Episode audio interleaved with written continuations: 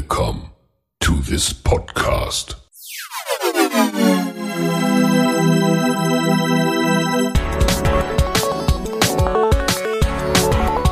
Water Polo Expert Talk. Get the insights.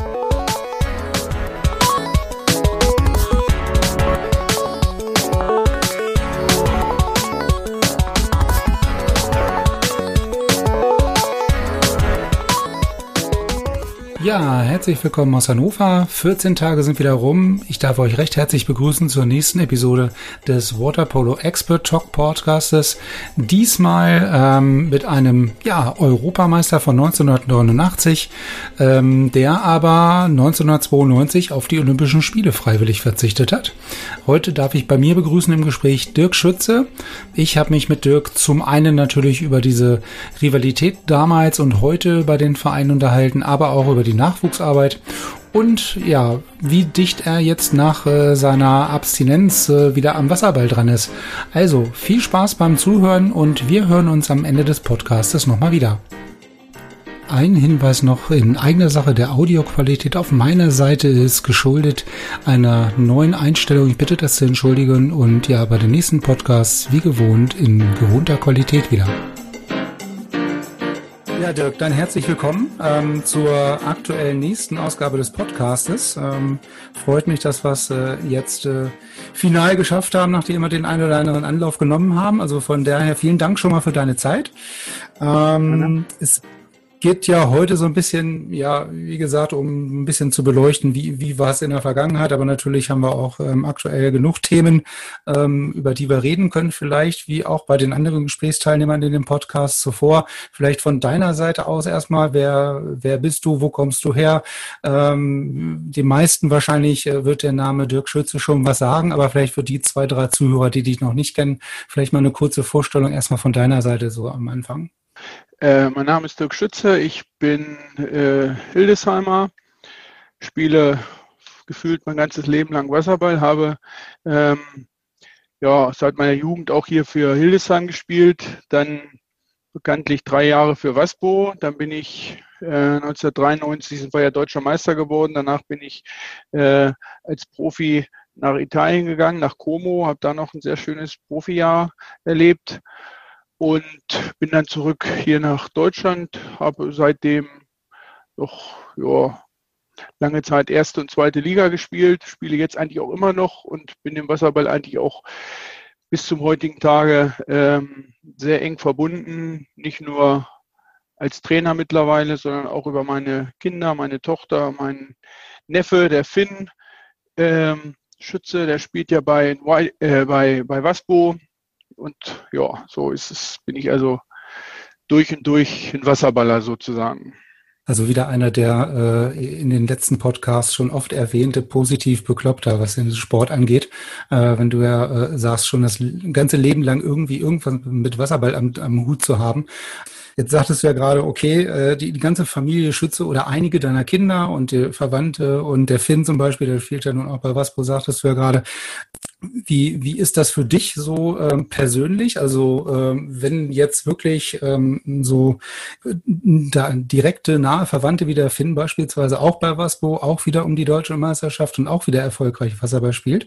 Wie, wie ist das für dich persönlich, also so vom Gefühl her? Ja, also es ist natürlich so, man hat äh, da natürlich gleich auch eine andere Bindung wieder zu. Ne? Also ich muss sagen, ich war nach meiner ganz aktiven Zeit äh, gar nicht mehr so nah dran am, am Wasserball, also auch gerade am nationalen Wasserball. Äh, das habe ich eine Zeit lang nicht so verfolgt und habe dann tatsächlich wieder genau über diese Schiene, nämlich über die persönliche, einerseits äh, meine Neffen und andererseits dann meine Tochter, die äh, jetzt ja auch Wasserball spielt und die ich auch trainiere, ähm, Dadurch hat man natürlich einen, anderen Bezug in jeder Hinsicht. Ne? Und da habe ich eigentlich wieder so den äh. Zugang mhm. gefunden, das äh, auch sehr intensiv wieder zu verfolgen, zumal äh, der Finn ja bei Waspo spielt, was bei uns vor der Tür ist sozusagen. Ähm, da war das natürlich auch interessant, das äh, wieder zu verfolgen, zumal Waspo auch ja ein Thema ist, äh, über das man auch lange reden kann. Also was, was Waspo seit ein paar Jahren macht. Ne? Ja, äh, aber, aber jetzt mal abgesehen davon, ich meine, äh, kommen da auch tatsächlich mal so direkte Rückfragen, so nach dem Motto, wie, wie würdest du das machen? Oder ähm, irgendwelche, ich sag mal, ja, Spiel, Spielanalysen wäre zu hoch gegriffen, aber wenn du dir irgendwelche Spiele vielleicht mal im Volksbad anguckst, dass da wirklich mal so die ein oder andere Szene vielleicht nochmal nachbesprochen wird, in Anführungsstrichen? Also äh, das machen wir sicherlich erstmal in, in, in unserem Team hier, sage ich mal, bei Hellas, ne, ganz klar.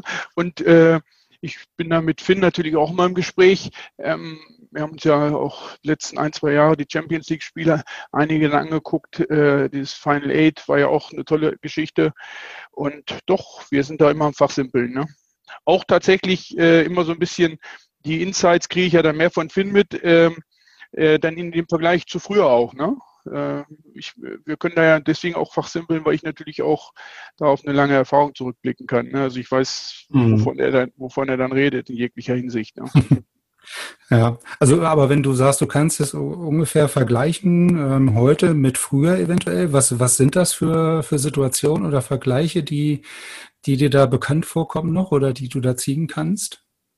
Naja, beispielsweise Überzahlen. Ne? Also das ist immer was, was ich mir äh, sehr genau angucke und eigentlich immer gucke äh, und, und so denke, mal gucken, was es Neues gibt. So, ne? Ähm, also und äh, das ist jetzt so eher, dass ich ähm, da eigentlich über die Jahre nicht so viel Neues entdecke. Also es hat keiner die Überzahl irgendwie neu erfunden, sondern ich frage dann den Finder ja so ein bisschen, wie trainiert er das, mit welchen äh, theoretischen Überlegungen, also nicht nur, wie man sich bewegt, sondern äh, wie wird der Gegner analysiert und solche Sachen. Ne? Also das bisschen aus der aus der Trainerbrille heraus, ne? Ja, genau, aus der Trainerbrille und dann mit der eigenen Erfahrung, die ich hatte, wo ich dann immer gucke, äh, wie haben wir das damals gespielt? Spiel, spielen die es eigentlich immer noch so oder hat sich das wesentlich verlagert? Das, da gibt es ja verschiedene Ansätze. Also ich habe aber Überzahl, muss ich ehrlich gesagt sagen, ist es eher wenig, liegt vielleicht auch in dem Umstand, dass man das irgendwie nicht neu erfinden kann. Ähm, wenn man den Wasserball an sich nimmt, beispielsweise, da gibt es ja schon große Unterschiede. Ne? Also ähm, ist ja sehr, aus meiner Sicht noch sehr viel äh, körperlicher und athletischer geworden, ähm, was ich gar nicht so gut finde, muss ich sagen. Tatsächlich geht ja die Entwicklung, wenn ich das richtig verfolgt habe, kommen ja auch jedes Jahr neue Regeln. Das erlebe ich jetzt ja auch viel näher mit, weil ich das bei meinen Jugendlichen auch immer umsetzen muss. Kommen ja immer neue Ideen. Und äh, wenn ich es richtig verstanden habe, ist so die letzte, dass man wieder ein bisschen dahin will, dieses Bärenringen in allen Positionen so ein bisschen wegzukriegen. Man also viel schneller rausfliegt, wenn man von hinten ist und so.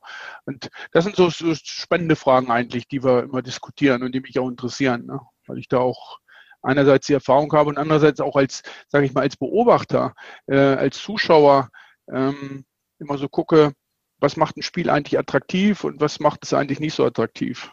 Mhm. Aber diese genau diese Regeländerungen, die, äh, die du jetzt ansprichst und ähm, auch dieser Punkt von wegen, man möchte dieses äh, Bärenring so ein bisschen naja, weg, wegbekommen, vielleicht aus vielen anderen Positionen, außer der Center-Position jetzt an sich vielleicht.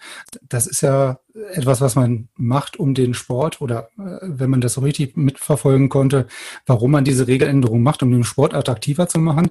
Es ist bloß die Frage, ob das dann wirklich zu dem Ziel führt, diesen Sport attraktiver zu machen, indem man jetzt quasi jeden Zweikampf irgendwie mit einer Rausstellung äh, sanktioniert und dann so Spiele nur noch in Überzahlen, Unterzahlspielen entschieden werden. Mhm. Ja, also ich weiß nicht, wie ist deine Meinung dazu? Also ähm, ich finde die Ausgangsgedanken absolut richtig. Ich fand es relativ langweilig, äh, eine Zeit lang zu beobachten, dass äh, fünf Leute im Halbkreis sich gegenseitig festgehalten haben. Ähm, und wenn einer sich mal losreißen konnte oder sich durchziehen konnte, dann ist was passiert. Das fand ich langweilig und hat sich auch so egalisiert, weil es dann im Grunde genommen nur darum geht, äh, wer hat die Hände jetzt oben und wer kann kräftiger drücken und festhalten. Des, da, deswegen finde ich das richtig. Die Frage ist eben das Maß. Ne? Äh, natürlich soll es ein, trotzdem ein äh, Körperkontaktsport sein, wo auch Zweikämpfe äh, es attraktiv machen. Ne? Aber ich bin tendenziell eher äh, der Meinung, dass das der richtige Weg ist. Ja. Wenn ich das nochmal ergänzen darf, äh, das ist ja immer die Frage, wie das auch runtergeht in den Jugendbereich. Ne? Also wenn ich äh, äh, meinen Kindern Wasserball beibringe, möchte ich ihnen nicht beibringen, halt den anderen am besten mit beiden Händen so fest, wie du kannst. Weil das ist kein Wasserball. Hm ne, sondern ich will ihnen vernünftiges Verteidigen beibringen. Genau, die, die besten Griffe irgendwie, um diese Situation dann wieder zu lösen, um sich vom Gegner zu lösen, beizubringen, anstatt äh, irgendwie etwas Schwimmerisches, Spielerisches beizubringen. Ne? Genau, das kann man auch alles lernen, so ne, Befreiung von Festhalt und so weiter. Aber das ist irgendwie äh, nicht das primäre Ziel. Ne? nee, das, das macht den, den Wasserball definitiv dann nicht mehr attraktiv, ne? wenn sich jeder, wie du sagst, nur noch irgendwie am, am Gegner äh, festhält und sich äh, fünf Leute egalisieren äh, und dann einer vielleicht das Tor macht vorne. Ähm, Jetzt sagtest du ja gerade, wir hatten schon das, das Thema ähm, Waspo. Jetzt ähm, waren ja äh, in der letzten Woche die ganzen ja, Playoffs sozusagen, die, die Halbfinalspiele. Da haben sich ja nun Spandau und Waspo durchgesetzt. Äh, Frage dazu, hast du die Spiele irgendwie in irgendeiner Form, Form verfolgt? Ähm, also äh, ich kenne die Ergebnisse, äh, habe es nicht gesehen bin jetzt am überlegen, dass ich, also es ist ja auch so ein bisschen alles Corona schwierig, ne? Ich wollte jetzt ja, die, Mittwoch ist jetzt, glaube ich, die erste, erste äh, Finale, ne, in Hannover. Mhm. Ähm, ja. Wie ich gehört habe, irgendwie nur mit 200 Leuten Eintritt, äh, ohne Reservierung, muss ich mal gucken. Also ich habe es nicht gesehen, aber verfolgt und äh, ja. Erwartungsgemäß. Erwartungsgemäß schräg, schräg langweilig. Ne? Also äh, 23,5 ja, was uns vielleicht, was mir gerade einfällt, äh, zu einer anderen äh, Diskussion nochmal ähm, gerade bringen könnte, ist, äh, die, diese Ausgeglichenheit der Liga ist ja nicht wirklich da. Ne? Also was du sagst, äh, Halbfinale äh, definitiv äh, in Anführungsstrichen nicht wirklich spannend, ne? weil das mhm. eine Farmteam im Grunde genommen auf das andere, auf, die, auf den großen Bruder trifft, ähm, jeweils ähm, mit Potsdam und Spandau, mit Waspo und den White Sharks. Ähm, mhm äh, habe ich jetzt auch schon mit mehreren Leuten im Podcast darüber gesprochen, äh, eventuell um diese, diese Ausgeglichenheit der Liga wiederherzustellen. Also dieses, dieses Thema des, der Kooperation mit anderen Vereinen, Zweitstaatrecht und so weiter. Ähm, das, das, sind ja alles gute Ansätze, aber es müsste natürlich dann über diese vier Vereine ähm, hinaus dann irgendwie noch, noch gehen. Ne? Ähm, ja. Dass die Liga äh, nicht nur vier Vereine auf einigermaßen gleichen Level und Niveau hat, sondern vielleicht mal wieder acht bis zwölf. Ja, also da sprichst du aus meiner Sicht ja ein, ein relativ großes Thema an, was äh, eigentlich viel weiter äh, auch runtergeht in die Frage, nämlich äh, wo, in welchem Verein wird welche Arbeit geleistet, ja auch in, schon beginnt in der Jugend. Ähm, also da kann man, finde ich, jetzt relativ viel drüber reden. Ich bin gerade überlegen, wo ich mit anfange. Ähm, also die, das, aus meiner Sicht ist der Ausgangspunkt, den ich verfolgt habe, ist ja Waspo, das, was der Carsten Seehafer äh, da auf die Beine gestellt hat ähm, und ähm, was das für Konsequenzen hat. Und das kann man, finde ich, schon relativ kontrovers sehen. Ähm, dass er im Grunde genommen sozusagen nämlich er sich eine Mannschaft zusammengekauft hat äh, aus Profi, aus ausländischen Profispielern, die ergänzt wird um zwei, drei äh, deutsche Spieler. Ne? Und damit in eine Liga vorstößt, die national konkurrenzlos ist, bis auf Spandau, die eben so ein bisschen nachgerüstet haben. Ne? Ähm, ich finde das schwierig.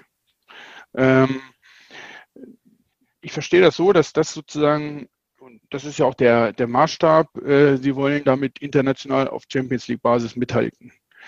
Ähm, genauso wie im Grunde genommen ja die ähm, die äh, Konzepte, sage ich mal, die Konzepte, wie man den Wasserball groß macht, ja auch darauf ausgerichtet sind.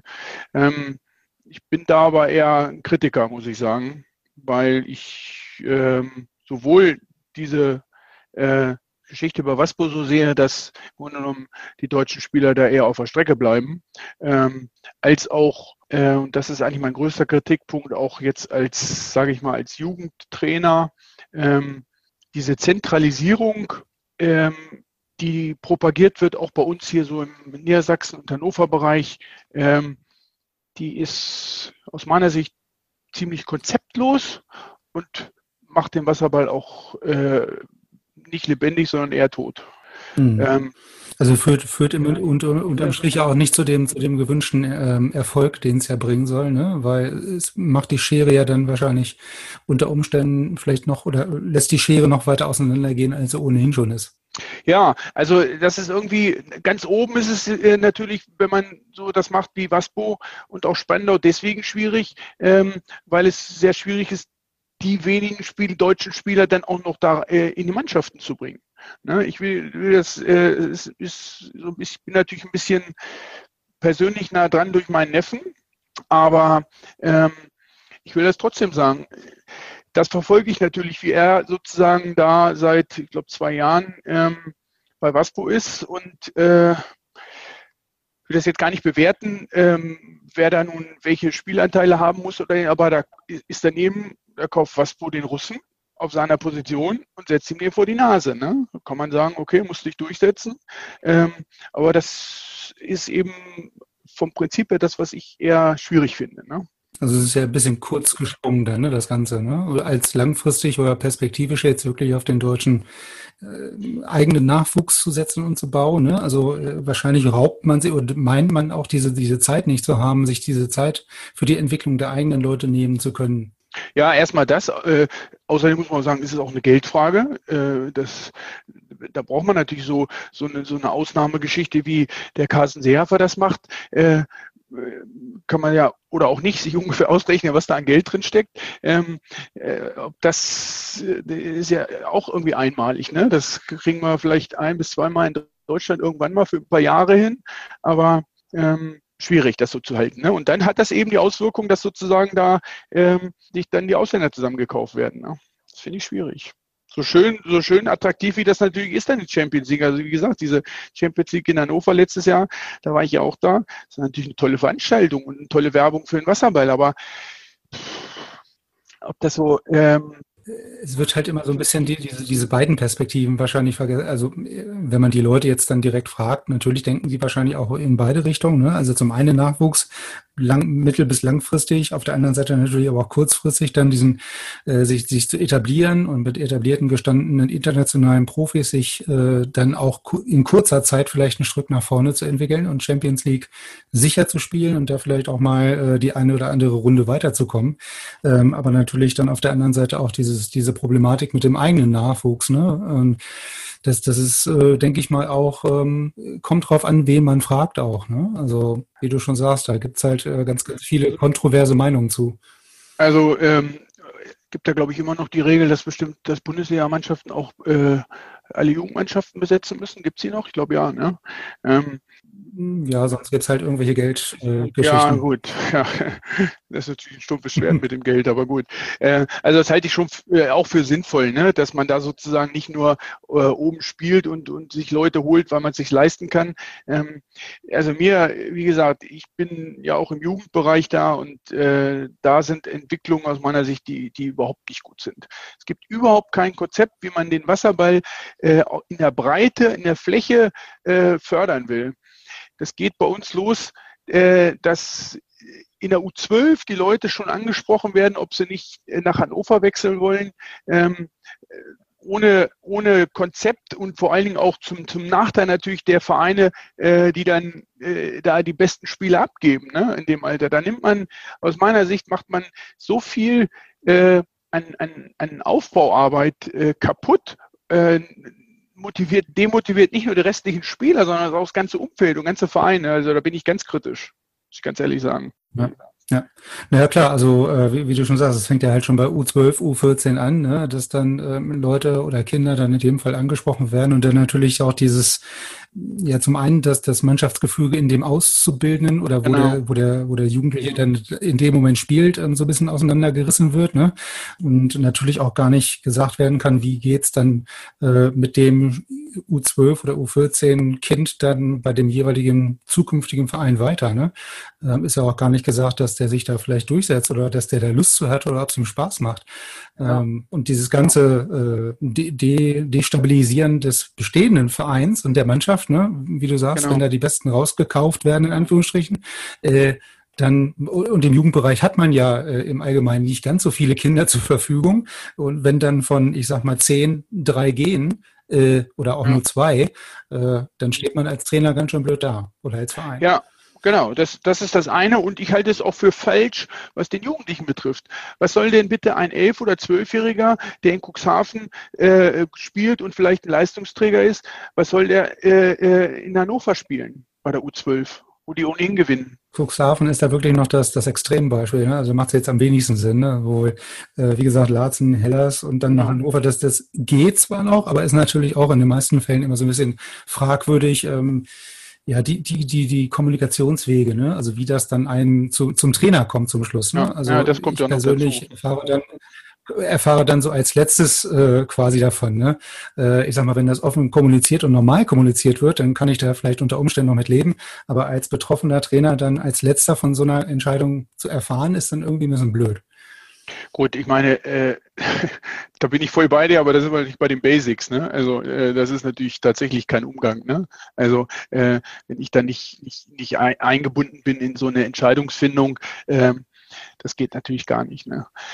Ja, aber oft fehlt es auch oft an diesen Basics. Das, das, das ist halt das Traurige. Ja, gebe ich dir recht. Gebe ich dir recht. Ja. Ähm, jetzt hatten wir ja gerade, wie sind wir darauf gekommen? Genau über das äh, über die Meisterschaftsspiele und die Playoff-Spiele. Ähm, jetzt steht Waspo ja quasi dann der nächste erwartbare Gegner vor der Brust, nämlich mit mit Spandau äh, am Mittwoch.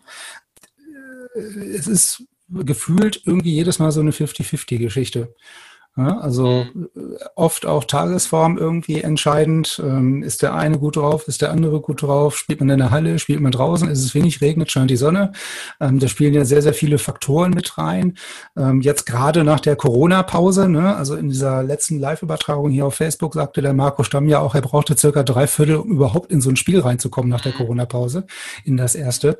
Wie siehst du da die Chancen? Also pro Waspo, pro Spandau? Äh, kann ich tatsächlich aus den Gründen auch gar nicht so beurteilen, weil ich es erstmal nicht verfolgt habe, wer wie wieder trainiert hat. Also auch da habe ich natürlich so ein bisschen gehört, auch über Finn wieder, äh, dass wann und wie die angefangen haben, erst hier in Hannover im Festival, ne, so relativ bescheiden. Ähm, hm. Das kommt, glaube ich, so als äh, äh, ja, besonderes Argument noch dazu, wer besser mit dieser Situation klarkommt ne? oder klargekommen ist. Das ist ja eigentlich im Fußball auch beobachtet, ne? dass sie dann äh, plötzlich wieder angefangen haben vor leeren Rängen. Also äh, das kann ich gar nicht einschätzen, wer da, wer da vielleicht besser mit hm. zurechtkommt. Ja, also ähm, wenn man jetzt diese Livestreams beispielsweise auch aus Potsdam verfolgt hat oder auch die die ersten Spiele von Spandau oder jetzt ähm, die letzten Tage im im Fössebad, im Fössebad sage ich schon im Volksbad, ähm, da hat man schon einen Unterschied gemerkt zu vorher, bilde ich mir ein. Ne? Also alleine was die Dynamik angeht, das ist ja auch alles völlig völlig nachvollziehbar und von der Geschwindigkeit her und da fällt einem irgendwie einen gestandenen Bundesliga-Nationalspieler irgendwie auf der zwei Meter Linie der Ball von der Hand. Also ähm, das sind alles so so Dinge, die vorher wahrscheinlich so der Form nicht vorgekommen sind. Ähm, aber die machen es natürlich ähm, sehr, sehr spannend. Also ich bin mal gespannt, was da, was da jetzt am Mittwoch dann bei dem ersten Aufeinandertreffen hier in Hannover bei rauskommt. Ja, wie, wie sich beide Seiten da so ein bisschen aus der Affäre ziehen. Wir haben doch jetzt das letzte Spiel hat doch Spandau ähm, knapp gewonnen, ne? Eigentlich war das nicht so?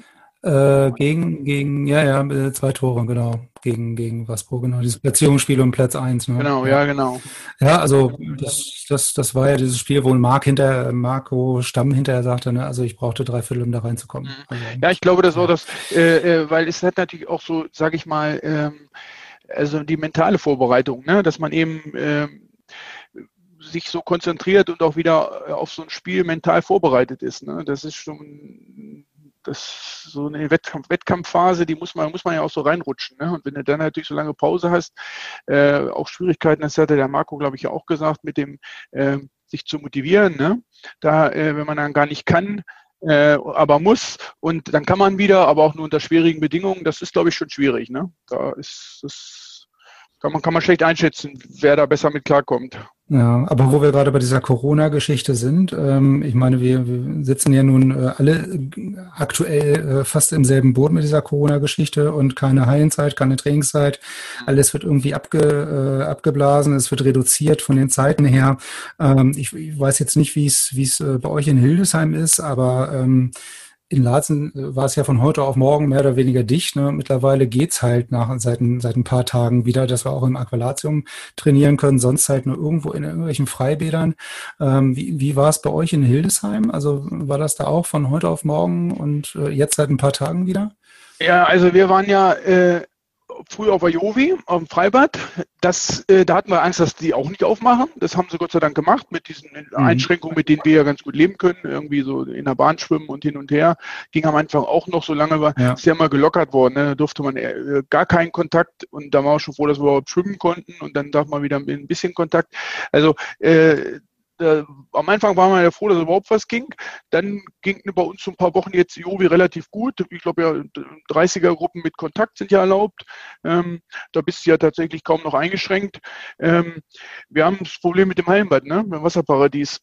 Die haben ja erstmal gesagt, sie würden irgendwie weil das alles so kompliziert wäre in der Halle und mit den Gefahren so hoch, äh, mit den Umweltanlagen, dass die erstmal äh, frühestens nach den Herbstferien aufmachen. Und da sind wir natürlich gerade dran, äh, dass wir da irgendwie Einfluss nehmen können, dass das besser wird. Und wenn, wenn man nur sagt, man macht für die Schulen und den Sport äh, das Sportbecken auf, was ich für relativ problemlos halte, wenn ich sehe, welche Bäder alle schon aufhaben. Bei denen muss das ja auch irgendwie gehen. Ne? Aber das ist natürlich ein Wahnsinn, ne? wenn das, wenn jetzt die Freiwassersaison vorbei ist und die ist ja faktisch vorbei. Meine Kinder, die zittern jetzt schon, auch wenn es noch ganz schön draußen ist. äh, und dann sitzt du auf dem Trockenen. Das ist natürlich für einen Wasserball eine Katastrophe. Ne? Genau, genau. Also deswegen habe ich ja auch letzte Woche drei Kreuze gemacht, als es dann irgendwann hieß, okay, Aqualatium geht wieder, zumindest nur eingeschränkt ähm, an den an den üblichen Tagen, aber halt nur bis maximal 21 Uhr quasi.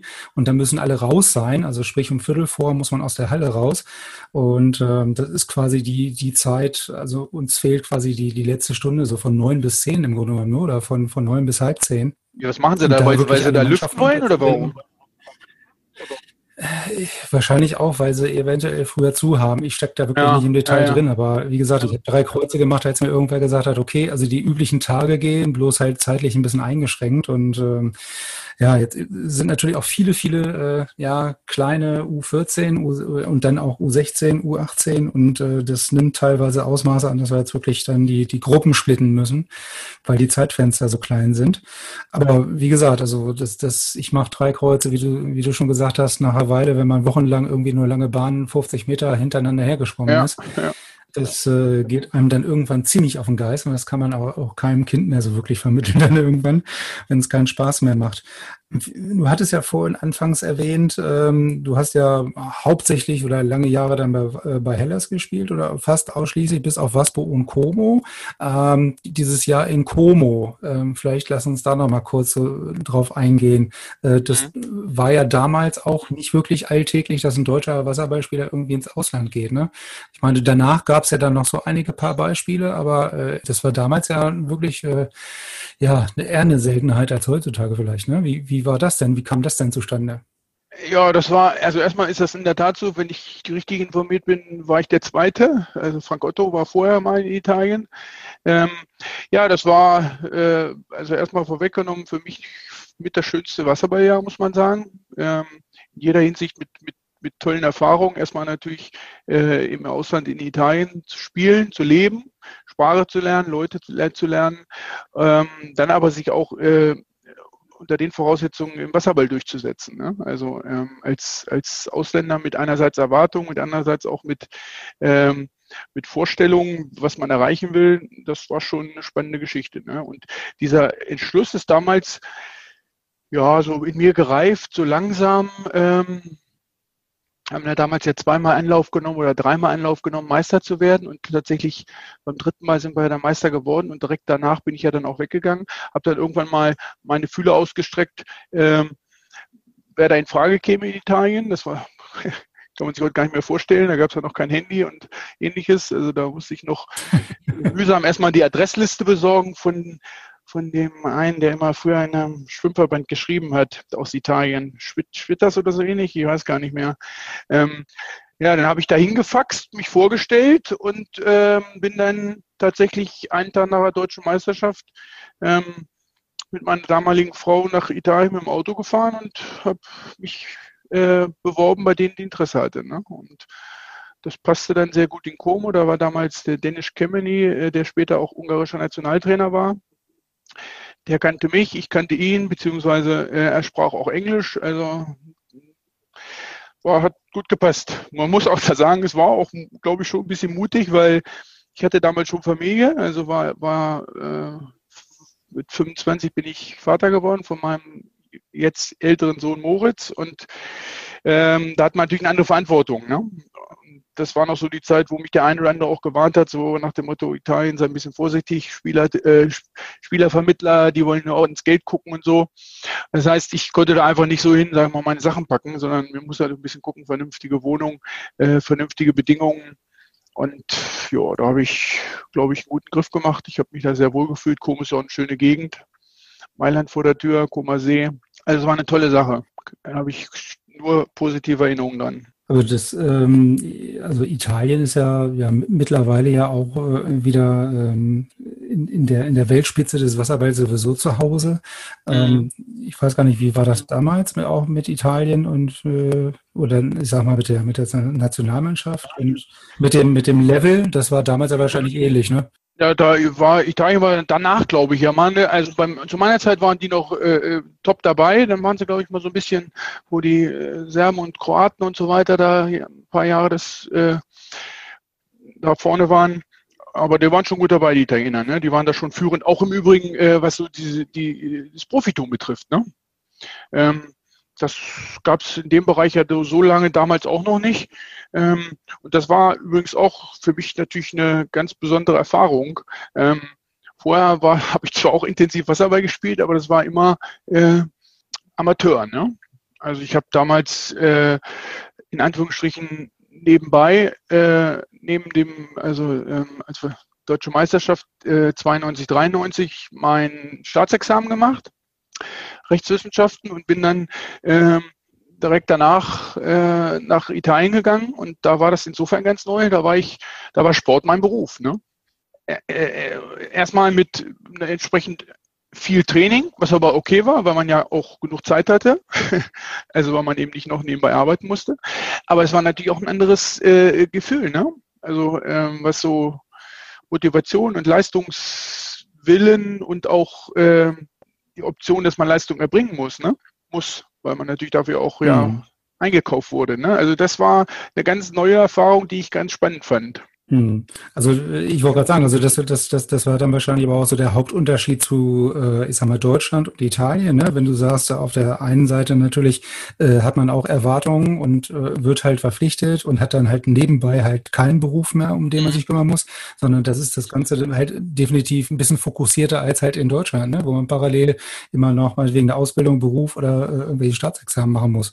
Ne? Also der, der, der, der Fokus äh, ist da einfach definitiv auf dem Wasserball ein ganz anderer. Ne? Genau dementsprechend wachsen dann wahrscheinlich auch die Erwartungen halt. Ja, und das war auch ja damals noch so. Also äh, da galt die Regel, man, man durfte nur zwei Ausländer haben. Das heißt, die italienischen Mannschaften haben sich, haben alle nur immer zwei Ausländer gehabt und damit war es natürlich auch ein etwas exklusiverer Club. Der dann, ne, also auch insofern ich ganz interessant. Sagen, also ich mache die Sache ja dann noch ein bisschen brisanter. Ne? Also wenn man nur einer ja, von genau. zwei ist oder sowieso nur zwei spielen dürfen, ähm, dann, dann macht das Ganze da dann natürlich noch ein bisschen eher ähm, exklusiver sozusagen, sagen wir es mal so. Ja, ne? genau. Und, und, und eben man ist noch mehr im Fokus, ne? Äh, weil die beiden Ausländer werden eben dafür geholt, um, um die Mannschaft nach vorne zu bringen auch. Ne? Das war ja damals äh, also kein, kein, äh, keine Vollprofi-Mannschaft, sondern ähm, im Wesentlichen die beiden Ausländer als Profi und dann so, so eine Mischung, ne? So Halbprofi oder, oder auch die Ergänzungsspieler dann Amateure, ne? Also das war schon mhm. Interessante Erfahrung. Aber äh, wenn, wenn, wenn, du sagst, man kann sich das heutzutage gar nicht mehr vorstellen, weil es gab weder Internet noch Computer noch Handy, ähm, sich mit dem Fax irgendwo äh, zu bewerben und irgendwelche Adressen irgendwo raussuchen zu müssen, ne, das ist natürlich echt schon, also es ist noch nicht so lange her, äh, aber gefühlt äh, ist es Steinzeit. Also das waren schon ganz, ganz, ganz andere Zeiten. Ne? Ja, ja, das ist schon ähm, krass. Jetzt, gehen wir vielleicht noch mal, noch mal ein weiteren Stück äh, zurück äh, mit, mit 89 Europameisterschaft. Ähm, ja. was, was hast du da als, äh, als Aktiver für Erinnerungen dran? Weil das ist ja so der letzte große Titel, sagen wir es mal. Ne? Und ähm, mhm. das, das hat man ja, wenn man dabei war, denke ich mal, ganz besondere Erinnerungen dran. Ja, also ähm, das ist natürlich so, für, ich habe da zwei große Erinnerungen dran. Das eine war, dass ich glaube, ähm, dass wir damals das Glück hatten, sozusagen eine Mischung gefunden zu haben aus zwei erfolgreichen äh, Generationen oder Jahrgängen, sage ich mal. Das war ähm, ja noch die, die, die, der letzte Höhepunkt für äh, die Generation Stamm Otto Theismann ähm, und ergänzt durch äh, im Grunde genommen die äh, 67er Jahrgang, also die ja 86 äh, Junioren-Europameister geworden sind. Die, äh, das war ja auch ein starker Jahrgang und da sind die Besten eben reingerutscht ähm, und ähm, das hat man dann so hingekriegt, dass im Grunde genommen ähm, 89 dann äh, das gut geklappt hat, wobei man dazu sagen muss, ähm, stand ja auch ein bisschen auf Messerschneide. Ne? Also wir haben ja sehr schlecht angefangen, Und dann gegen Ungarn eigentlich schon fast aus. Es war nicht immer deutlich, ne? Ja, nee, nee. ja und es war auch äh, für mich persönlich tatsächlich, das war ja damals die Zeit, äh, wo so eine äh, Duo trainiert hat, nämlich Uwe Gassmann und Uwe Brinkmann. Auch aus den äh, beiden Hochburgen wiederum, ne? Waspe und Spendau. Und ähm, das war für mich äh, auch eine sehr persönliche Geschichte, weil ähm, ich war teilweise auch auf der Kippe, um da reinzukommen und habe mich dann aber letztendlich äh, da reingespielt, auch so, dass ich dann am Ende ja alle, fast alle Spiele durchgespielt habe. Also das war schon auch aus der Sicht heraus eine, eine, eine tolle Erfahrung. Und dann natürlich so so ein äh, Finale vom eigenen Publikum, das war schon ein Höhepunkt. Ne? Ich wollte gerade sagen, also das gibt ja wahrscheinlich dann auch nochmal so einen, so einen Kick zum Schluss, ne? Also wenn man da wirklich das Finale erreicht und dann, also was ja auch damals, äh, wie gesagt, nicht, nicht alltäglich war, ähm, aber dann im eigenen Land, ne? Also äh, da so ein Finale zu spielen. Und dann vielleicht auch noch, wenn, wenn du sagst, äh, so als, naja, Wackelkandidat im Grunde genommen irgendwie ins Turnier gegangen und sich dann so ein bisschen etabliert zu haben in der Mannschaft, ne? Ähm, und durchgesetzt zu haben, das ist natürlich dann auch nochmal eine ganz andere äh, Erkenntnis und Erfahrung, ne, wie du sagst. Ja, und äh, wir haben ja dann auch im Finale äh, Sandes gespielt, ne? Das gab es damals. Das gibt es ja heute nicht mehr. Also äh, das, das ist natürlich auch äh, eine einmalige Erfahrung. Ne? Also im Finale ja gegen Jugoslawien damals noch. Ähm, daneben unentschieden und dann Sandes, das ist ja eine wahnsinnige psychische Belastung. Ne? Jeder Fehler kann das Ende bedeuten. Sagen, also ja, also es kennt wahrscheinlich jeder andere nur vom Fußball, ne? Vom, vom, vom Fußball, ne? Also äh, diese Europameisterschaft von Deutschland, aber äh, genau, ja, ja. irgendwelche große Ereignisse mit so einem Sudden Death äh, irgendwie entschieden zu werden, das ist schon, äh, wie soll ich sagen, brutal, ne? Also Absolut. Äh, ein, ein, ein Fehler, einmal kurz irgendwie falsch abgebogen oder stehen geblieben oder keine Ahnung was, nicht aufgepasst und äh, vorbei ist es. Also das, wie du sagst, also äh, eine mentale große Herausforderung, denke ich mal. Ne? Mhm, absolut, aber in der Rückschau war es schon cool, ne? weil es ja auch gut ausgegangen ist für uns. ich, ich wollte gerade sagen, es ist wahrscheinlich auch in erster Linie cool, weil es gut ausgegangen ist. Ja, genau. Ähm, aber es gab ja, ähm, ich habe jetzt, äh, jetzt äh, in, der, in der Vorbereitung für unser heutiges Gespräch natürlich auch nochmal diese Olympiageschichte 92. Ähm, ja. Weiß, weiß ich jetzt äh, ja so im Detail wirklich äh, gar nicht, was, was da so hintersteckt oder was da passiert ist, aber vielleicht kannst du mich da ja ein bisschen abholen, was, was es mit diesem Olympiaverzicht zu tun oder auf sich hatte. Ja, das ist natürlich eine lange Geschichte. Ich versuche es mal in Kurzform. ähm, also das war ja auch damals schon so die Situation, dass es äh, so zwei Blöcke gab, nämlich Waspo und Spendau. Und äh, da war, soweit ich das jetzt vergleichen kann, die Rivalität deutlich höher. Ähm, auch eben in der Liga schon. Ähm, das war, da war schon sehr viel äh, Emotionen und, und äh, auch mehr im Spiel. Und ähm, ja, das ist da ja damals ein bisschen eskaliert mit äh, Strafanzeige und der zum Staatsanwalt und hin und her. Jedenfalls war es am Ende so, dass äh, ich versuche es mal neutral zu formulieren. Die Beteiligten es nicht geschafft haben, danach zu sagen, so jetzt sind wir eine Mannschaft, nämlich eine Nationalmannschaft. Da gab es hm. dann eben, äh, und das ist tatsächlich auch nicht ganz einfach, ne? je mehr man äh, in der Rivalität ist, desto schwieriger ist, da einen Strich zu machen und sagen, so jetzt haben wir plötzlich ein gemeinsames Spiel und sind Mannschaftskameraden. Kann man genauso nüchtern sagen, es ist bei jedem anderen auch so. Die kriegen das auch hin. Stimmt ja auch. Aber es hat da nicht funktioniert. Ne? Und dann hat man sich relativ lange gestritten. Wir hatten äh, nach meiner Einschätzung einen sehr schwachen Trainer- und Betreuerumfeld, die nicht, die anders beispielsweise als 89, wo Gassmann und Brinkmann sich da äh, ähm, ergänzt haben und das gemanagt haben, nämlich von den Nachwuchsspielern Aufstrebenden bis hin zu den etablierten Stamm und Otto, die alle in ein Boot zu kriegen. Das hat da eben nicht mehr geklappt. Und das hat ein mhm. Ausmaß mhm. angenommen, ähm, dass am Ende es für uns nicht mehr ging so.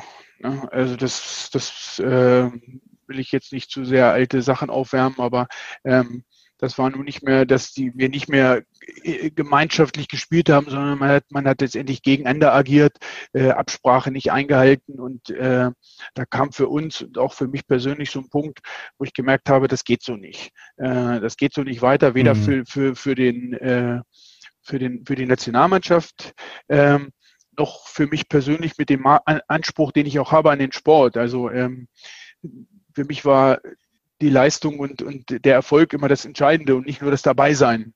Das war nie so mein Ding. Ich habe spaßeshalber immer gesagt, wenn die Motivation am größten ist, wenn es die Ausrüstung gibt, dann ist was falsch.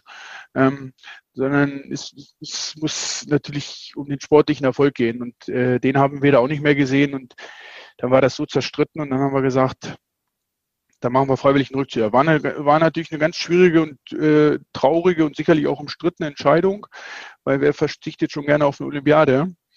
Aber das war am Ende so ähm, zerstritten und auch, war unausweichlich sozusagen. ja, es war, es ist, also ich habe im, in der Nach, im Nachhinein immer, ähm, ich habe zwei Erinnerungen daran. Der eine ist, dass der äh, damalige Betreuer Manfred Vater mich irgendwann mal angesprochen hat, Jahre später, so nach dem Motto, wie konntest du das machen? Äh, eine Olympiade. Ich hätte mich anspucken lassen und wäre mitgefahren. Und da habe ich gesagt, siehst du, genau das hätte ich nicht gemacht. Das ist das, ist das eine. Mhm. Äh, und das andere war eben äh, diese Erkenntnis, äh, dass es einfach so zerstritten war, dass es nicht mehr weitergeht. Ne? Wenn man da persönlich und immer wieder einen neuen Anlauf nimmt, äh, im Sinne der Sache sozusagen, weil man ja eigentlich dasselbe will, aber mhm. ähm, es ist so eine, so eine Erfahrung. Also ich habe es immer so ausgedrückt, in der Situation, wo wir damals waren, würde ich es wieder entscheiden. Das ist immer die Frage, würde ich es wieder machen? Und ähm, würde ich auf jeden Fall sagen, ja. Kann ich mich heute auch noch genau daran erinnern, wie wir die Entscheidung getroffen haben. Also man ist sozusagen ja, äh, wenn man so eine Erfahrung gemacht hat, überlegt man ja, wie, äh, wie hätte man die Weichen anders irgendwie stellen können, damit es nicht so zu so einer Eskalation kommt. Ne?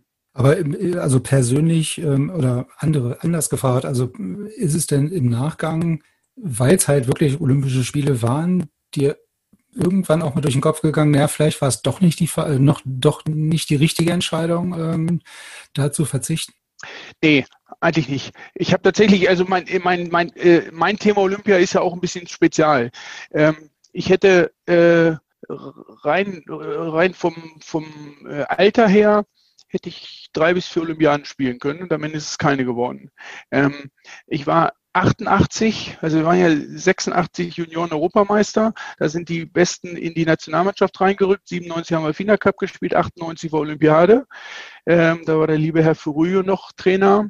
Ähm, und der hat dann, da war ich so der 13., äh, der 14. Mann, der hat gesagt, du bist mein Mann der Zukunft, aber ich nehme dich nicht mit. so, das war 88. Dann kam, Auch kam, schön äh, kam zwei, ja, das war immer die Frage, nehme ich den, nehme ich den Jungen mit oder den alten Erfahrenen. Ne? Das, äh, gut, dann kam 92 mit der eigenen Geschichte, dann war 96.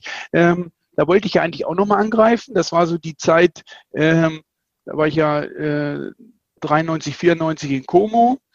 Ähm, hatte dann auch überlegt, oder sie hatten mich gefragt, ob ich wieder Nationalmannschaft spielen wollte. Habe ich dann erstmal nicht gemacht, aber 96 habe ich nochmal überlegt, hatte ich auch tatsächlich schon Gespräche geführt. Ähm, da musste ich dann aber äh, abbrechen, weil äh, mein Vater hier gerufen hat in die Kanzlei, der hatte dann Herzinfarkt und da musste ich hier mein Mann mhm. stehen. Insofern ist dann statt potenzieller dreimal ist dann gar nichts geworden in der Olympiade. Ist aber nicht schlimm. Das habe ich also nie, äh, hat mich nie gegrämt. Also auch diese Entscheidung nicht. Das, die war danach nicht ganz einfach. Sie sind, sind mhm. da ja auch sehr äh, angegriffen, für, angegriffen worden. Aber ähm, ich habe das äh, nicht, nicht bereut. Hm. Aber ja, äh, was du anfangs gesagt hast, ich glaube auch diese, diese, diese Emotionen und äh, dass da mehr teilweise als Emotionen oder diese Rivalität innerhalb der, unterhalb der Vereine ähm, damals auch schon noch wesentlich mehr ausgeprägt war als heutzutage, denke ich mal, äh, das, das kann ich absolut bestätigen, das kenne ich auch noch. Also damals mit Wasserfreund und Waspo, äh, mhm. also wir konnten nicht zusammen in einer, oder nebeneinander in der Kabine sein, das war ja schon, ne, also das kann man sich heutzutage gar nicht mehr vorstellen, wenn man hört, der eine kooperiert dann mit dem anderen. Also ähm, und ich glaube auch zwischen Waspo und Hellas war es ja früher auch schon mal anders mit der Atmosphäre. Auf jeden Fall. Ne? Also ja, ja, ja. da ging es ja auch schon mal äh, heiß her. Ja, wobei ich eben immer sage, also äh, ich glaube, äh, das gibt es in anderen Bereichen, anderen Sportarten auch. Äh, und auch diese, der Umstand, dass man dann wieder zusammenkommen muss in der Nationalmannschaft, die Besten, das gibt es ja auch. Ähm, die Konstellation war aber damals deswegen auch so ungünstig, weil eben äh, das Umfeld nicht da war, dass das äh, wieder zusammengebracht hat. Ne? Und ähm, Da hört im Wesentlichen natürlich der Trainer dann dazu, der auch dann auf die Autorität hat, auf der einen, äh, durchaus auf der einen und anderen Seite zu sagen, jetzt, jetzt ist mal gut, ähm, jetzt müssen wir mal irgendwie zusammen. Ne? Und das hat nicht funktioniert. Leider mhm. nicht. Und das, und, und das war 89 äh, anders, ne? Also das Umfeld, wenn ich das richtig verstehe, ne? Also Definitiv, 89 ja. haben die, die beiden halt wesentlich besser hingekriegt. Äh, ich sag mal, auch wenn mal irgendwas zwischen den Zeilen passiert, war die Leute wieder zusammen an einen Tisch zu kriegen, ähm, als das eventuell dann 92 da mit diesen ganzen Ausuferungen dann der Fall war. Ja, außerdem waren die beiden natürlich, also Gassmann und Brinkmann waren natürlich beide auch äh, untereinander äh, Fachleute und auch hatten äh, die Autorität und die Kompetenz. Also die haben sich ja, das, die standen ja, wenn man so will, auch für die beiden Blöcke. Ähm, aber das war ja eigentlich eine ganz gute mhm. Konstellation, dass sie dadurch beide Trainer waren. Ne? Also die konnten das untereinander schon äh, äh die Interessen ein bisschen mhm. äh, abgleichen. Ähm, außerdem waren sie aber, das halte ich für, für noch wichtiger, sie waren eben als, als Person ähm, einfach so, dass sie äh, so eine Mannschaft dann auch führen können. Ne? Also das wäre jetzt nämlich meine andere oder meine nächste Frage gewesen. Ich meine, wir haben jetzt den, den, den Namen Uwe Gassmann zum Beispiel schon äh, mehrmals ähm, gehabt. Da, da sagen ja auch einige, die unter dem ähm, mal gespielt haben, dass das ist einer der besten, den ich je hatte. Was Besseres konnte mir gar nicht passieren. Ähm, was würdest du sagen, hat, hat den Uwe Gassmann jetzt so, so besonders oder speziell gemacht? Wenn, wenn du sagst, er hat natürlich auf der einen Seite die fachliche Kenntnisse, die er hatte, das lassen wir jetzt mal dahingestellt, aber er war halt auch die, hatte die nötige äh, Persönlichkeit. Ne? Ja, gut, da muss ich natürlich, also das beantworte ich erstmal, äh, also ich habe, Uwe Gassmann hatte auch fachlich äh, einfach Ahnung, so dass darüber äh, entwickelt sich ja auch Respekt, muss man auch mal ganz klar sagen. Ne?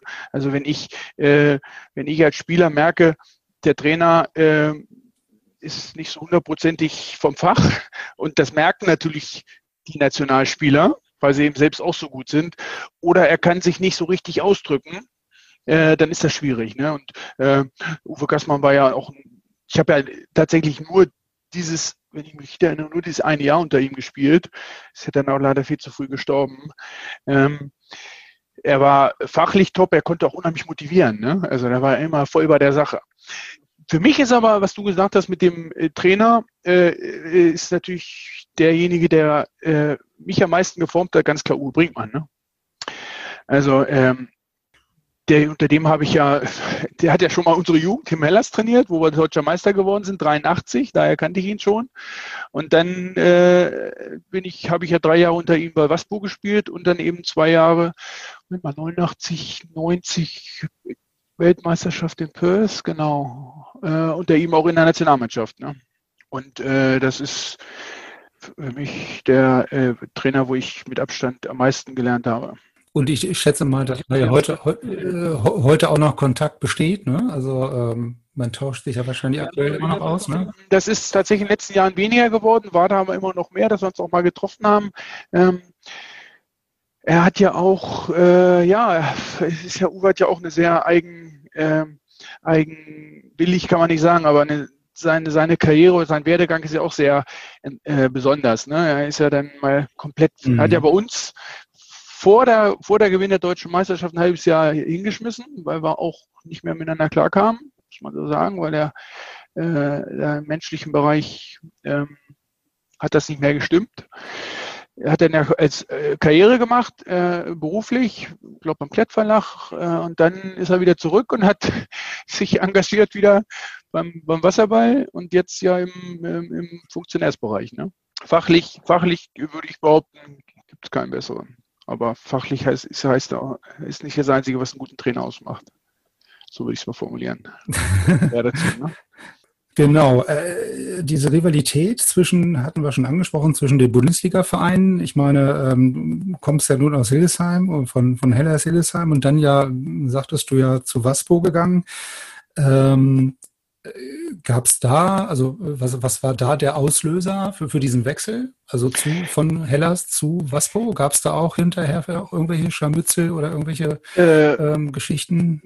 Ja, tatsächlich war das damals ja noch nicht so einfach, sowas zu machen. Ähm, und mhm, ähm, ja. das war auch so für mich, ja, gut, das war so der Gedanke, ähm, wie kriegen wir irgendwie mal eine Mannschaft, die äh, irgendwie um die deutsche Meisterschaft mitspielen kann. Ne? Und dann kommt man so ins Gespräch und mhm. ähm, wenn ich das damals noch richtig in Erinnerung habe, war das auch durchaus damals offen, wo machen wir das? Ne? Also wo, wo, wo machen wir die, den stärkeren Verein, machen wir das bei Hellas oder machen wir das bei Waspo? Hat sich dann ergeben bei Waspo. Ähm, war aber tatsächlich zu damaliger Zeit noch so, dass ich ähm, mir auch hier in Hildesheim dafür einiges habe anhören müssen, ne? eine Zeit lang. Mhm. Weil gerade auch die Fans, muss man sagen, das ist das, das höre ich ja jetzt auch immer noch. Äh, wenn es sind es eher sozusagen äh, gar nicht mehr die Spieler, sondern äh, das Umfeld, ähm, die dafür kein Verständnis hatten. Ne? Ähm, obwohl es äh, aus meiner Sicht die richtige Entscheidung war. Im Grunde genommen ist das eine schon schöne Überleitung, finde ich, wie ich das mal so machen darf, äh, zu diesem Thema, wann wechselt wer, wer wohin. Ähm, mhm. Das äh, hängt ja immer sehr von den Gegebenheiten ab. Ne? Wenn ich einen Jugendspieler habe, der 15 oder 16 ist und äh, äh, hat in seinem eigenen Verein keine gute Mannschaft, wo er sich nicht entwickeln kann, dann finde ich das völlig in Ordnung. Aber eben äh, oft wird das, wird das äh, viel zu früh gemacht und äh, mit, mit negativen Folgen. Ne? Also bei uns aber war es damals so, mhm. ähm, ja, dass wir da uns da zusammengesetzt haben und dann hat sich das bei Waspo äh, entwickelt, dass da entschieden wurde, das bei Waspo zu machen. Ich war ja auch nicht der Einzige. Ne? Da ist ja dann der Roland Weiterer damals mit rübergegangen und mein Bruder, der Jüngere, auch ein Jahr. So, und dann haben wir das, das also durchgezogen, haben da eine gute Mannschaft aufgebaut. Der hat ja noch ein paar andere geholt, ne? aus Braunschweig, den Torwart. Ja, das war schon, war schon eine coole Sache. Haben wir auf, aus mhm. meiner Sicht auf sehr hohem Niveau gespielt. Ja, und, und genau dieser, dieser Punkt, wer wechselt wann wohin? Ich meine, das hatten wir vorhin im, im Nachwuchsbereich ja auch schon mal so an, angerissen und andiskutiert, ne? Äh, dass man, äh, wenn man so einen U14, U16 Jugendlichen aus dem ja, bestehenden Umfeld und aus, einem, aus einer guten Mannschaft eventuell rausholt, ist das halt immer noch was anderes, als wenn derjenige halt nur vier Mitspieler hat und diese Mannschaft gar nicht ja. existiert. Das ist für ja, mich genau. Ähm, ich denke immer, das sind halt noch so zwei, zwei unterschiedliche Perspektiven. Ne? Also mache ich irgendwie was kaputt oder biete ich dem eine Chance, äh, weil er sie woanders nicht hat. Ja, das, das ist genau meine Unterscheidung. Ne? Man kann ja noch sagen, äh, dass man noch mal drauf guckt, wie gut wird er denn in dem Heimatverein gefördert? Ja, das ist ja auch wichtig. Das finde ich auch berechtigten mhm. Ansatz. Also zu gucken, äh, wie, ist das Umfeld, wie sind die Trainer, auch wie qualifiziert sind die Trainer. Das muss man ja auch ehrlich sagen. Ne? Ähm, da gibt es ja auch Unterschiede, mhm. dass man vielleicht eben sagt, ähm, der kriegt ja nicht genug Förderung. Aber äh, diese Konzentration per se sozusagen, alles möglichst schnell und zu früh äh, halte ich für schwierig. Ich, ich gibt, man muss ja auch sagen, es gibt leider ja auch ganz viele und zu viele Beispiele. Ähm, wo das nicht funktioniert, wo die Leute mit 17 aufhören.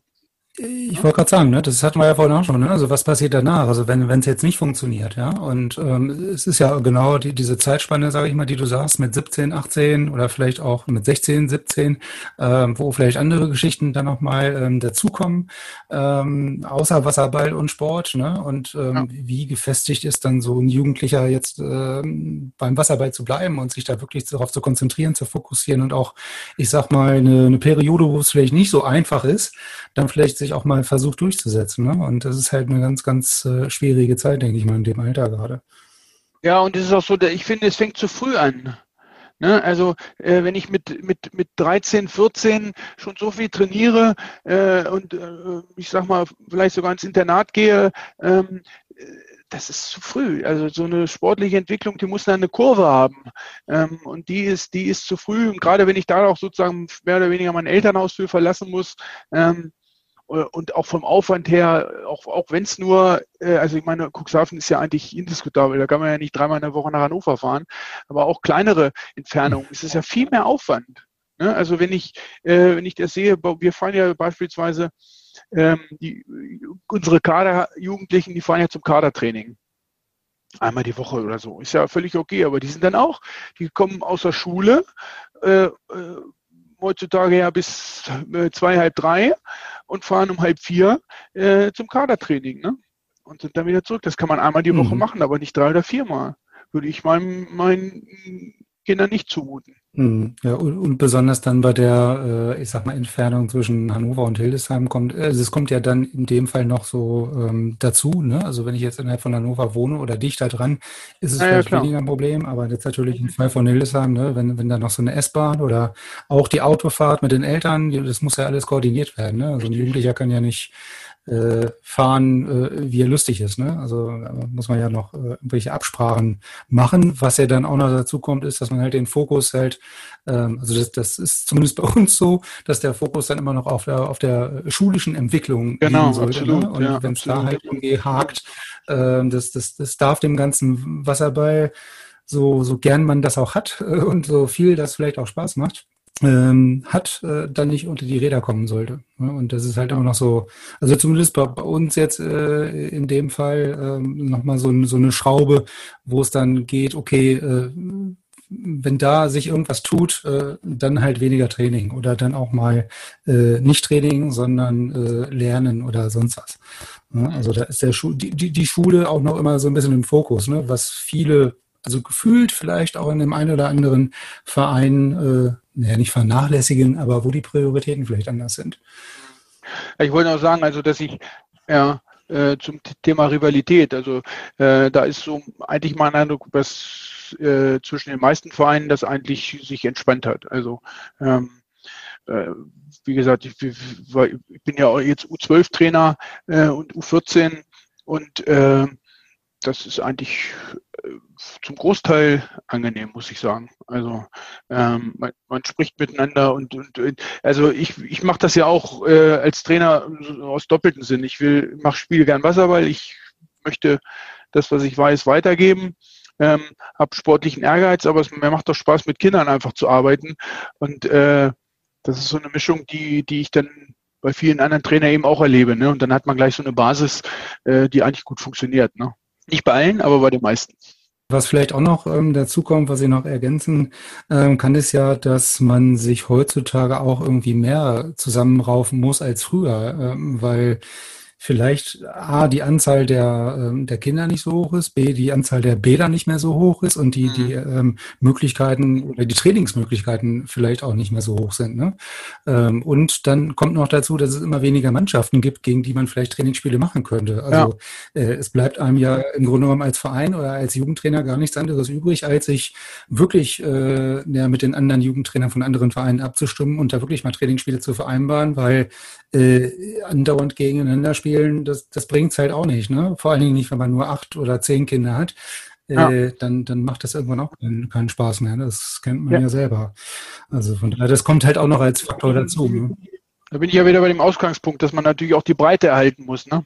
Ähm, was hast du davon, wenn du eine gute Mannschaft hast äh, und, und, und äh, erstmal ist, ist im Umland kein Wasserball mehr, weil keine Arbeit mehr gemacht wird äh, und Konkurrenz schon erst recht nicht. Ne?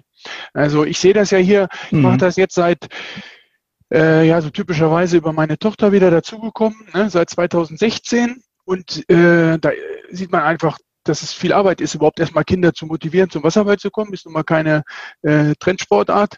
Ähm, dann aber zu arbeiten und da ein Team zu bilden und so weiter. Und ähm, das, da steckt einfach eine Menge Arbeit drin und dann muss aus meiner Sicht der DSVO auch ein Konzept haben, äh, wie die Arbeit da aussehen soll und erhalten bleibt. Und nicht nur sagen, ich will möglichst schnell äh, die Besten abziehen und äh, irgendwo konzentrieren. Ne? Das ist mein großer Kritikpunkt. Hm. Ja, genau. Also das, das sind ja im Grunde genommen wirklich dann so die beiden Lager, ne, die sagen, ich möchte halt möglichst früh zentrieren oder ich möchte die halt in irgendwelche ähm, ja, äh, besseren Vereine bekommen, die äh, Jugendlichen und äh, auf der anderen Seite natürlich dann vor dem Hintergrund, okay, wenn ich das tue, dann dünne ich halt dieses Umland aus und die ganzen anderen Vereine, äh, wo ich dann A, keine Kinder mehr habe und vielleicht auch keine, keine motivierten Trainer mehr und äh, genau. wo mir dann das ganze Umfeld wegbricht. Ne? Also das sind ja dann viel schwerwiegendere Folgen, wenn alles drumherum wegbricht. Also wenn ich jetzt bei dem ähm, ein oder anderen Top-Verein, sage ich jetzt mal, vielleicht auf ein, zwei Spieler verzichten würde. Die würden genau. ja trotzdem noch gewinnen. Ne? Also da ja, machen wir uns ja nichts vor. Und diese, ja, diese Spiele, äh, Whiteshot gegen Larsen genau. oder Hildesheim, die 22-2 ausgehen, die braucht auch im Grunde genommen kein Mensch. Ja, erstmal das und ich habe jetzt auch, äh, also wir haben bei uns auch ein, zwei Beispiele gehabt, äh, wo ich immer sage, ich glaube nicht, dass es für den Jungen besser ist, Da bin ich doch in der, wenn ich, wie gesagt, wenn ich hier im Verein eine gute Mannschaft habe, wo er der Leistungsträger ist, ist doch eine viel bessere Konstellation, als so wie du sagst, bei White Sharks vielleicht mitzuspielen, ähm, aber auch mal draußen zu sitzen und Mitläufer zu sein. Ne? Also da, da bin ich kein Freund von. Wie gesagt, immer wichtig ist die Voraussetzung, dass man hier zu Hause ein eigenes Team hat, äh, wo er sich auch entwickeln kann. Ne? Ja, ja, das ist vielleicht das, was er vorhin schon sagt. Ne? Also beide, also e, entweder ich mache irgendwo was kaputt äh, und wenn ich das tue und feststelle, sollte ich es mir überlegen, oder aber derjenige hat überhaupt woanders äh, im Umfeld oder im Umland gar nicht die Chance, dann, dann spricht ja nichts dagegen, dem die Möglichkeit zu geben. Genau wenn er es denn will auch. Ne? Das ist auch eine sehr individuelle Entscheidung. Es gibt ja auch Leute, die sagen, äh, den Aufwand will ich nicht. Oder die Eltern sagen das oder schulisch. Also das ist ein weites Feld. Ne? Mhm. Also ich bin da eher ein bisschen später unterwegs, sage ich mal so. nee, das, das denke ich mal, ähm, ja, also da wird es nie eine Ideallösung geben, aber natürlich muss man sich konzeptionell, denke ich mal, was du auch sagst, irgendwie auf irgendwas einigen, ne? da, damit dieses, äh, dieser Heimatverein und dieses heimische Umfeld nicht durch diese Abgänge irgendwie völlig brach liegt dann in ein paar Jahren. Ne? Und das kann ja jetzt nicht langfristig das Ziel sein. Also ich, ich sehe da auch, muss ich ganz klar sagen, ich sehe da auch äh, hier den, den Verband, äh, also jetzt nicht national, sondern auch bei uns hier in Niedersachsen in der Pflicht. Ne? Ähm, immer zu sagen, mhm. kommt einer nach Hannover, ist, äh, ist kein Konzept. Muss man ganz ehrlich sagen. Ne? Ähm, und da, sage ich mal, sind wir ja auch in der Diskussion mit dem neuen Landestrainer, dem WUK. Ähm, das ist mir im Moment auch noch zu wenig zu sagen, ihr könnt immer nach Hannover kommen, kommt alle nach Hannover.